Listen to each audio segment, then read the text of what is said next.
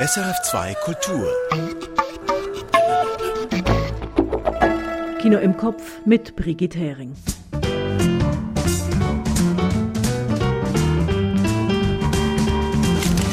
Heute mit einem neuen Film, einem Buch über Film und zwei Erinnerungen.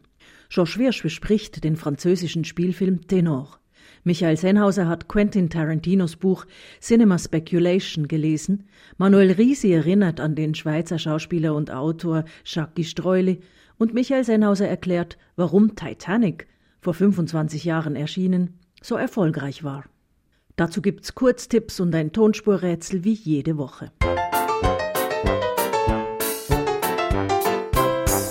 Und mit den Kurztipps starten wir jetzt in die heutige Filmrolle.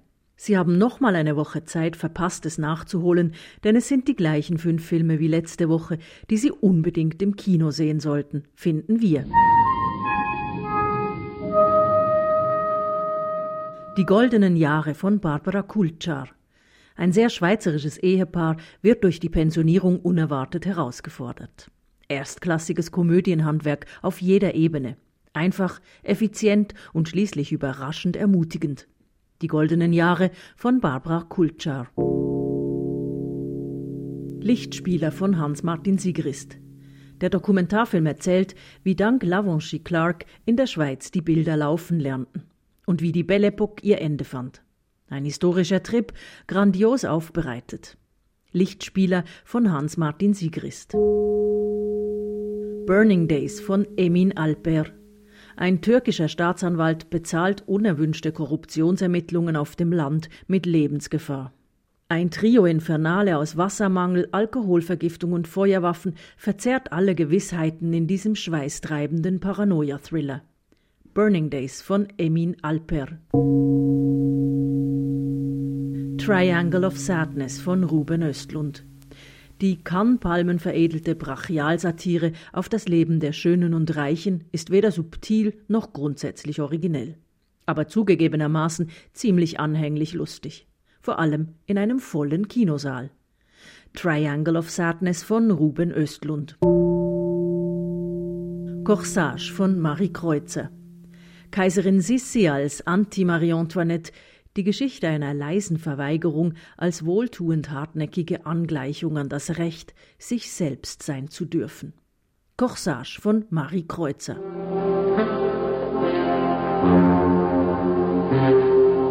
Ohren auf, hier kommt die Tonspur. Sie hat wie immer einen losen Bezug zur Filmrolle. Alright, folks, Showtime.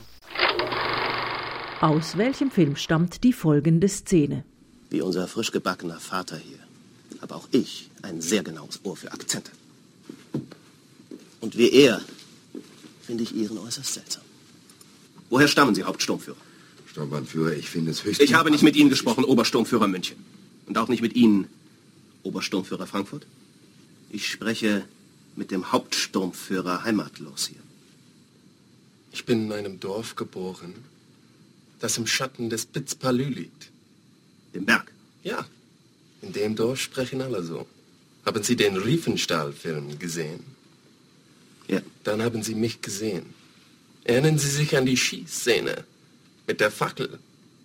Ja. In dieser Szene spielen ich, mein Vater, meine Schwester und meine zwei Brüder. Mein Bruder sieht so gut aus, dass der Regisseur Papst eine Großaufnahme von ihm gedreht hat. Herr Major, wenn mein Wort etwas gilt, ich kann mich voll und ganz dafür verbürgen, was der junge Hauptmann hier behauptet. Er stammt wirklich vom Fuße des Piz Palü. Er war in dem Film und sein Bruder sieht wesentlich besser aus als er.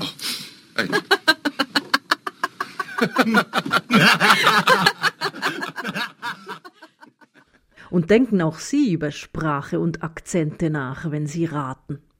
Die Auflösung gebe ich Ihnen dann am Schluss. Gegensätze ziehen sich an. Zumindest tun sie das gerne in Filmkomödien. Im französischen Kinofilm Tenor ist es ein junger Rapper aus der Banlieue, den es ans andere Ende seines musikalischen Spektrums verschlägt. Eine Gesangslehrerin an der Pariser Oper entdeckt ihn und bildet ihn zum klassischen Sänger aus. Doch am Konservatorium sorgt seine Herkunft für Nasenrümpfen und er wird wortwörtlich seine Stimme erheben müssen. George Wirsch hat Tenor geschaut. Ein Battle Rapper an einer Elite-Musikschule. Cousu de fil blanc, sagt man in Frankreich zu seinem Komödiendrehbuch. Genäht aus weißem Faden. Sprich, konstruiert nach Schema F. Man nimmt eine Figur aus seinem sozialen Umfeld und steckt sie in ein anderes soziales Umfeld. Das erzeugt Humor und Konflikte. Später finden sich beide Seiten, überwinden ihre Differenzen und das ist dann der Feel-Good-Effekt. Strikt nach dieser Formel verläuft die Handlung von Dennoch. Böse ausgedrückt, es haben zwar vier Drehbuchautoren an diesem Film gearbeitet, aber die Grundstruktur, die könnte von einer Software stammen. Nun sagt das noch nichts über die Qualität des Films aus, denn wenn die Figuren sympathisch genug sind, wenn genug Witz in den Dialogen steckt und die Autoren etwas zu sagen haben über die entfernten gesellschaftlichen Milieus, die sie da abbilden, dann funktioniert auch das x-fach erprobte Rezept noch immer. Aber dafür müssen zwei unterschiedliche Milieus glaubwürdig erscheinen, und daher hat es wohl auch mehr als einen Drehbuchautoren gebraucht. Denn die Sprache im Opernhaus ist eine andere Sprache als die an den Rap-Battles.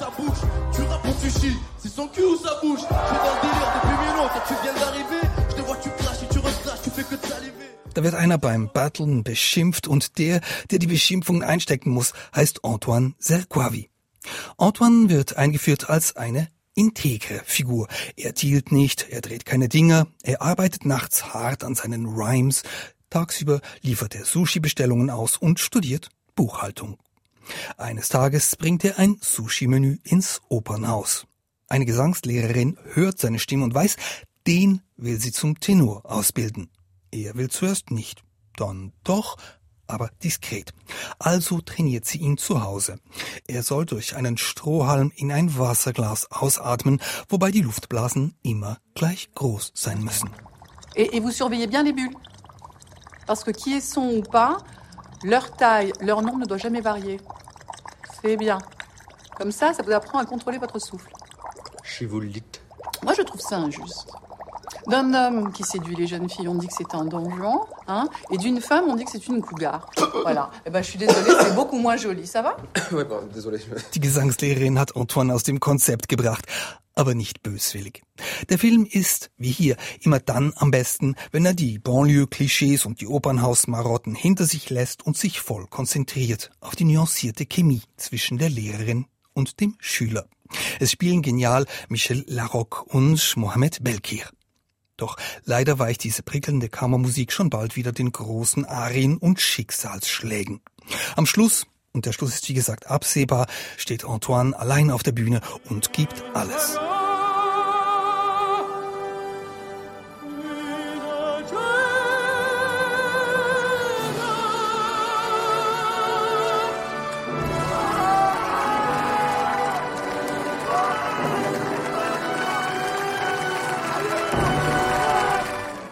Applaus, ungezügelte Begeisterung, heiße Tränen der Rührung im Konzertsaal.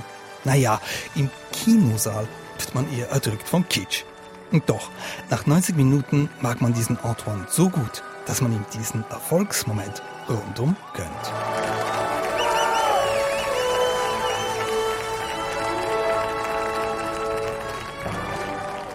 Ein Beitrag von Georges Wirsch zur französischen Filmkomödie Tenor, ab dieser Woche im Kino. Cinema Speculation heißt das Filmbuch von Regisseur Quentin Tarantino, das eben erschienen ist, auch auf Deutsch. Quentin Tarantino wurde vor allem durch seinen Film Pulp Fiction bekannt und gilt heute als Regie-Superstar. Sein Filmbuch ist ein autobiografisches Sachbuch über seine Jugend im Kino und die Filme der 1970er Jahre. Michael Sennhauser hat Cinema Speculation gelesen. Dass sich Quentin Tarantino sein umfassendes Filmwissen als Videothekenverkäufer angeeignet habe, das gehört zu seiner Legende. Tatsächlich aber begann Klein Quentins filmische Erziehung schon viel früher.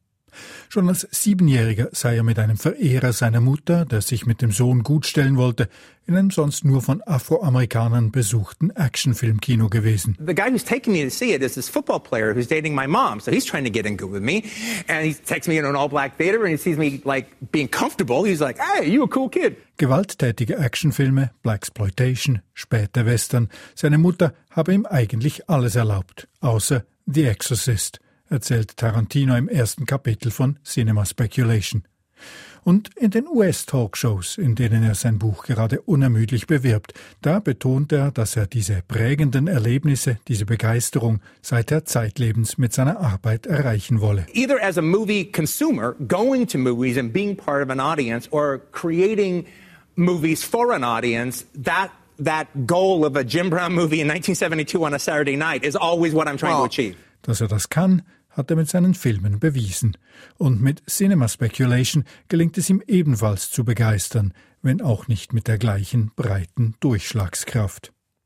Das Buch nimmt uns mit auf einen wilden Ritt durchs Kino von Film zu Film. Dabei verknüpft Tarantino persönliche Erinnerungen und historische Einordnung. Er schlägt Brücken von Genre zu Genre. Der Mann hat nicht nur so gut wie alles gesehen, er hat offensichtlich auch unglaublich viel gelesen und im Verlauf seiner kometenhaften Karriere viele der Regisseure und Drehbuchautoren getroffen, über deren Arbeit er schreibt. Dass Quentin Tarantino sein Buch mehr oder weniger chronologisch durch die Filme der 1970er Jahre in die Gegenwart peitscht, erklärt er im Vorwort gleich selber zum Paradox. Dies, weil er mit seinem Film Pulp Fiction das nicht chronologische, verschachtelte Erzählen populär gemacht hat. Tarantino bittet die Leserschaft trotzdem, das Buch nach seiner Kapitelreihenfolge zu lesen. Das ist durchaus empfehlenswert, weil seine Argumentation, etwa zu Gewalt im Kino, sich fortlaufend über die vielen Beispiele aufbaut. Zugleich sind es gerade all diese Beispiele, die das Lesen anstrengend machen. Das hat auch mit den Filmtiteln zu tun, die schon im englischen Original nicht immer allen geläufig sein dürften. Damit beim deutschen Publikum der Groschen fällt, werden hinter den Originaltiteln in der Übersetzung immer auch noch in Klammern die seinerzeitigen deutschen Filmtitel genannt. Und das ist nicht das einzige Problem der Übersetzung von Stefan Kleiner. Denn so wie deutsch synchronisierte Filme vor allem mit der umgangssprachlichen Grobheit der amerikanischen Alltagssprache ihre Mühe haben, pendelt auch die Übersetzung von Tarantinos Text zwischen wörtlicher Wiedergabe und dieser komischen Umschreibung, die aus einem fucking behelfsmäßig ein verdammt werden lässt und so stets künstlicher und gröber zugleich wirkt. Quentin Tarantinos Cinema Speculation ist definitiv kein Buch für alle, keine Kinoeinführung für Einsteigerinnen. Aber wer sich auf den wilden Ritt einlässt, der wird von diesem Strudel aus persönlichem Erleben und immensem filmhistorischen Wissen rettungslos mitgerissen. Cinema Speculation, die Filme meines Lebens von Quentin Tarantino, ist bei Kiepenheuer und Witsch erschienen. In den 1950er Jahren war er in der Schweiz ein Star. Der Volksschauspieler und Autor Jacques Streule. In seinen Rollen verkörperte er den damaligen Vorzeigeschweizer, etwas rau und störrisch, doch mit einem weichen Kern und Gerechtigkeitssinn. Vor 42 Jahren ist Jacques Streule 81-jährig gestorben. Anlässlich seines Todestags erinnert Manuel Risi an den Schweizer Star.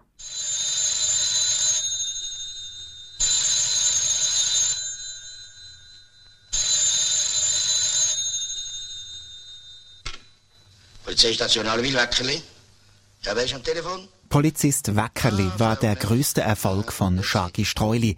Er schrieb nicht nur die Drehbücher dazu, sondern spielte auch gleich die Hauptrolle, die des Kantonspolizisten Wackerli. Mit der Hörspielreihe gelang Shaki Streuli in den 1950er Jahren ein Gassenfeger. Die Straßen sind leer gewesen. Man hat Sitzungen verschoben, glaub. Ja, ganze Gemeinsversammlungen sogar. Chorproben haben nicht können stattfinden. Das habe ich gleich Auf jeden Fall ist alles daheim am Radio gesessen und hat den Weckerli gelesen. Mhm. Wie viele Folgen sind es im Ganzen? Also damals sind 17 gewesen. Erinnerten sich Streuli und Elisabeth Schnell 1971 in der SRF-Sendung Kaffee Kränzli. Geboren wurde Shaki Streuli am 4. Juli 1899 im zürcherischen Bauma als Emil Kreggi. Den Künstlernamen Shaki Streuli nahm er erst später an.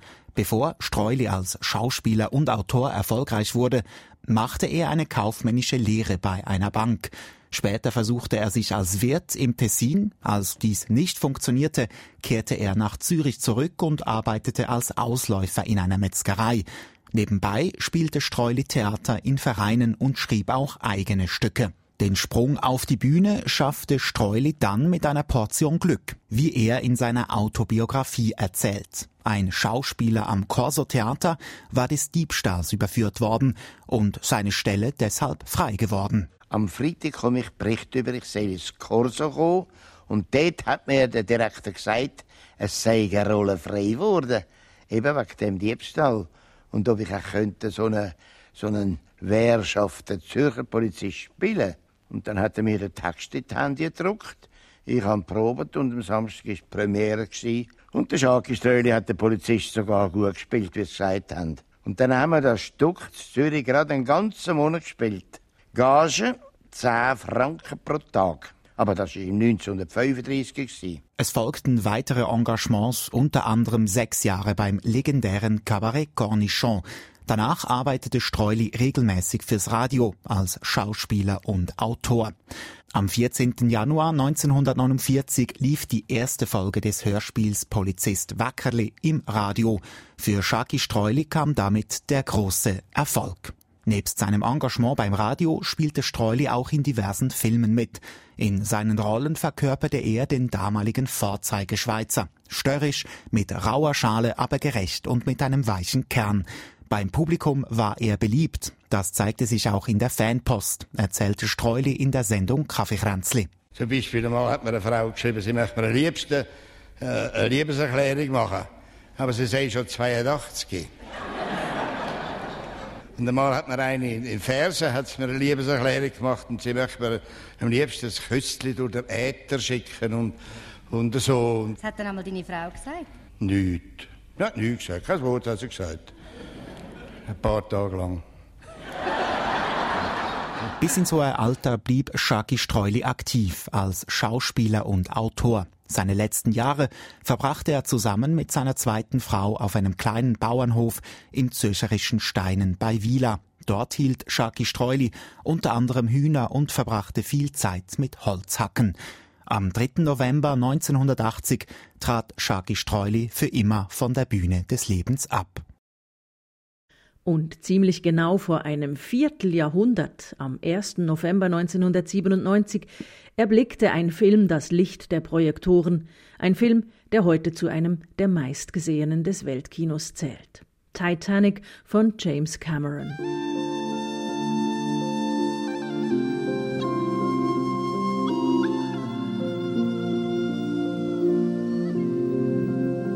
Er war damals der teuerste Film aller Zeiten, kostete rund 100 Millionen Dollar.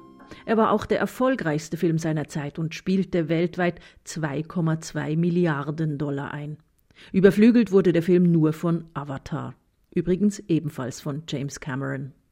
Elena Bernasconi von SRF 1 hat Michael Sennhauser nach den Gründen für diesen riesigen Erfolg gefragt. Erstens ist der Untergang von dem Luxusschiff eins von den ersten globalisierten Medienereignissen der Welt gewesen. Zweitens hat sich die Schiffskatastrophe ins kollektive Gedächtnis eingeschrieben, als eine Art Mahnmal gegen den technischen Machbarkeitswahn. Und drittens hat der Untergang von dem Luxussymbol der Erste Weltkrieg mit seinen vielen Toten vorweggenommen, als Symbol fürs Ende der sogenannten Belle Epoque. Ich kann also sagen, der Cameron hat es ganz clever gemacht insgesamt. Warum hat der Regisseur James Cameron eben nicht nur ein Schiff untergehen, sondern mit dem Schiff symbolisch eine ganze historische Epoche, eben die sogenannte Belle Epoque, zuerst auf der Leinwand rekonstruiert und dann absaufen.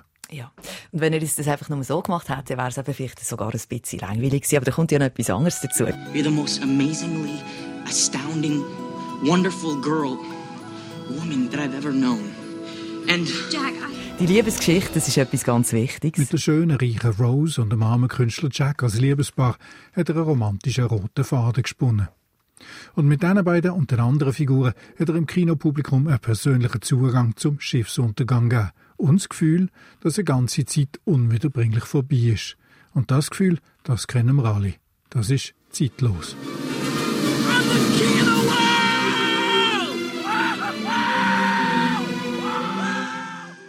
Und King oder Queen of Filmrolle sind sie, wenn Sie die Tonspur erraten haben. Die deutschsprachige Szene stammt nämlich aus dem Film Inglorious Bastards von Quentin Tarantino aus dem Jahr 2009. die als Nazis getarnten Widerstandskämpfer drohen, wegen eines allzu englischen Akzents aufzufliegen. Wie unser frisch gebackener Vater hier, habe auch ich ein sehr genaues Ohr für Akzente. Und wie er finde ich Ihren äußerst seltsam. Woher stammen Sie, Hauptsturmführer? Sturmbannführer, ich finde es höchst... Ich habe nicht mit Ihnen gesprochen, Obersturmführer München. Und auch nicht mit Ihnen, Obersturmführer Frankfurt. Ich spreche mit dem Hauptsturmführer heimatlos hier. Ich bin in einem Dorf geboren, das im Schatten des Pitzpalü liegt. Dem Berg? Ja, in dem Dorf sprechen alle so. Haben Sie den Riefenstahl-Film gesehen? Ja. Dann haben Sie mich gesehen. Erinnern Sie sich an die Schießszene mit der Fackel? Ja. In dieser Szene spielen ich, mein Vater, meine Schwester und meine zwei Brüder. Mein Bruder sieht so gut aus, dass der Regisseur Papst eine Großaufnahme von ihm gedreht hat. Herr Major, wenn mein Wort etwas gilt, ich kann mich voll und ganz dafür verbürgen, was der junge Hauptmann hier behauptet. Er stammt wirklich vom Fuße des Pitzpalü. Er war in dem Film und sein Bruder sieht wesentlich besser aus als er.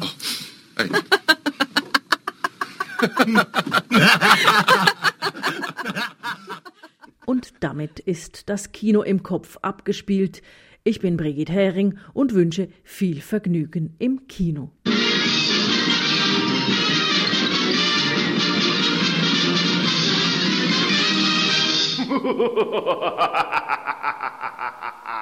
Erfahren Sie mehr über unsere Sendungen auf unserer Homepage srf.ch.